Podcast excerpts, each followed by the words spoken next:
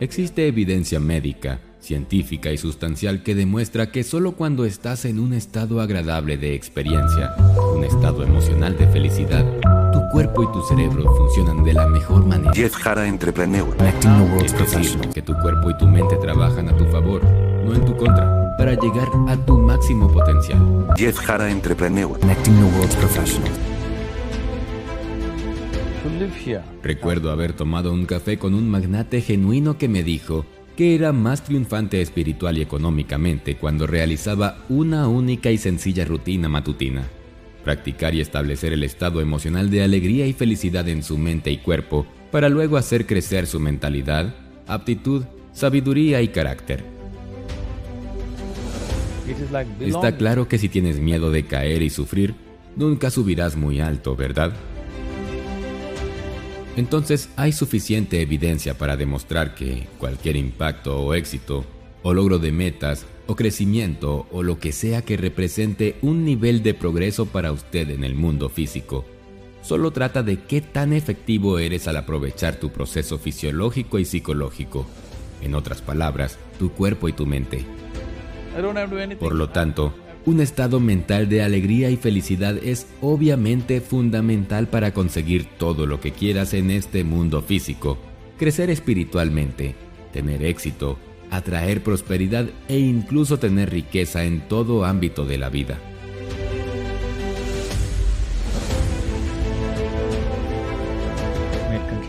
Ser rico quizá represente la cantidad de dinero que una persona posee, pero tener riqueza es mucho más amplio que eso no se limita al dinero. El verdadero significado de la riqueza es estar rodeado de gente que quieres, hacer cosas que te hagan feliz y disfrutar cada día del oxígeno que respiras.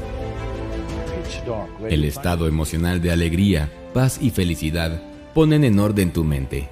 Y si organizas tu mente a un cierto nivel de organización, a su vez estás organizando todo el sistema de tu cuerpo, tu emoción, tus energías todo estará organizado en una sola dirección, alcanzar tu verdadero potencial.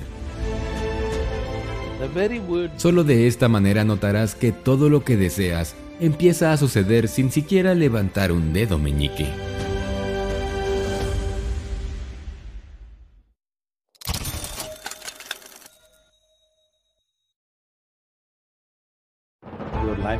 Sin importar la religión que uno profese, las enseñanzas de Jesús siempre estuvieron orientadas a conseguir la felicidad, luego la paz interior junto a la espiritualidad, mente-cuerpo y por último crecimiento constante, máximo potencial.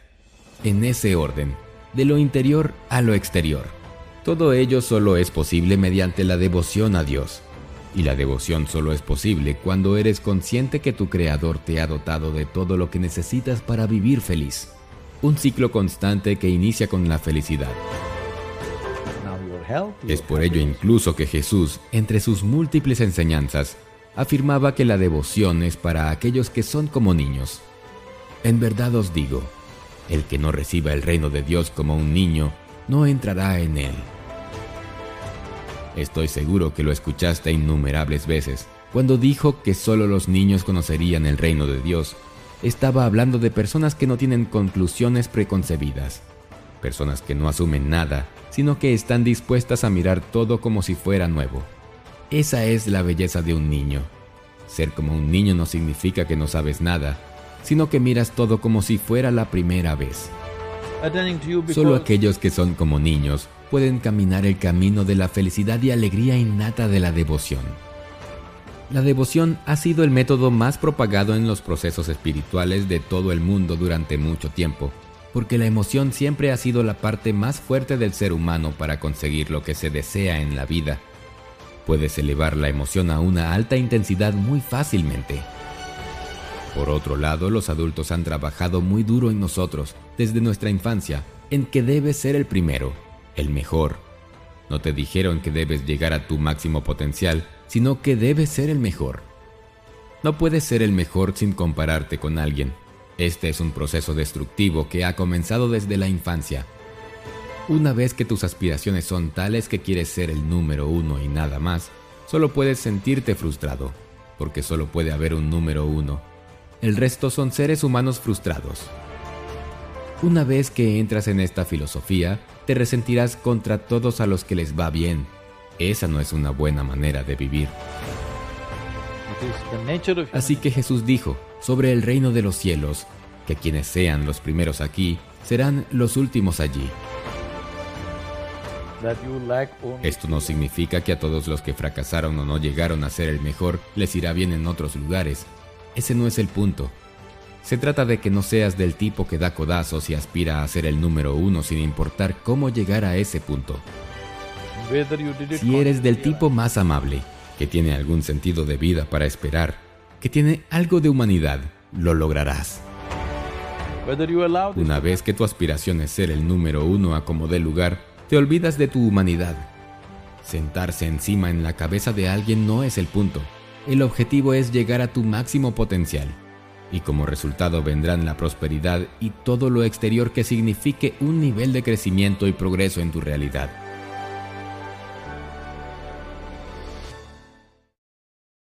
En estos tiempos interesantes en el que vivimos, cada uno de nosotros tiene la responsabilidad de hacer todo lo posible para proteger nuestra fuerza y esperanza.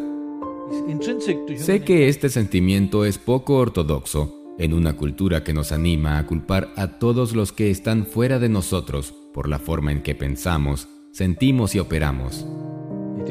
Es muy fácil culpar a la economía y culpar a la adversidad por cualquier desafío que enfrentamos en lugar de recordar que los seres humanos tienen el poder de superar cualquier cosa que la vida decida enviarnos.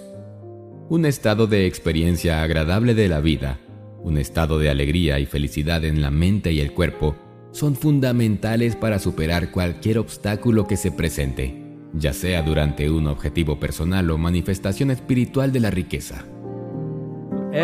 Por ejemplo, quieres construir una casa y si empiezas pensando, oh, quiero construir una casa, pero para construir una casa necesito 50 mil dólares y tengo solo 50 dólares en mi bolsillo. Entonces no me será posible. No es posible. No es posible. Y no es posible. En el momento en que dices que no es posible, también estás diciendo que no lo quieres. Así que en un nivel te estás enfocando en ello y creando un deseo que tú supuestamente quieres algo, y en otro nivel estás diciendo no lo quiero. Así que en este conflicto estás creando infelicidad, intranquilidad, y como resultado tu mente y tu cuerpo no trabajarán a tu favor. Organizar nuestra mente fundamentalmente significa pasar de un estado compulsivo de actividad a un estado consciente de actividad. Ser consciente de lo que queremos lograr y no caminar conforme la multitud y la cultura nos ha marcado. El problema con nuestra mente es que a cada momento está cambiando su dirección. Es muy difícil mantenerlo enfocado. Es como querer viajar a algún lugar y a cada dos pasos cambiáramos de dirección. De esta manera será muy difícil llegar al destino que queremos. Una vez que pasas a un estado consciente de actividad, te enfocas de manera consciente Hacerlo clarifica todo y te comprometes conscientemente a mantener el proceso continuo de pensamiento en una sola dirección. Una vez que puedas mantener un flujo constante de pensamiento sin cambiar de dirección, definitivamente aquello que quieres, sea éxito, prosperidad, riqueza o sencillamente felicidad y paz interior, se manifestará como una realidad en tu vida.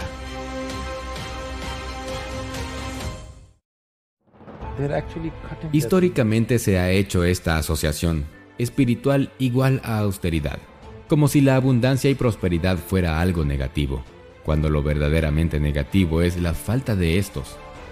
Rompe el molde. Decide que puedes tener abundancia sin renunciar a tus valores y date cuenta del juego de la mente que trata de proteger tu zona de víctima y rechaza todo lo que esté fuera de ella. No lo permitas.